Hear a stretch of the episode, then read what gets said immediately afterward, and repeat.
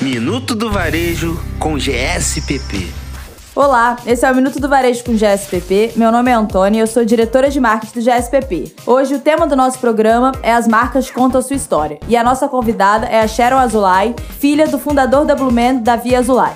Oi pessoal, eu sou Sharon Azulay e hoje vou contar um pouquinho da história da Blue Man. Nascida na Santa Clara 33, em Copacabana, vinda de um erro de um biquíni jeans que se tornou o primeiro biquíni jeans de lacinho da história da moda. É isso aí, a gente criou o biquíni de lacinho.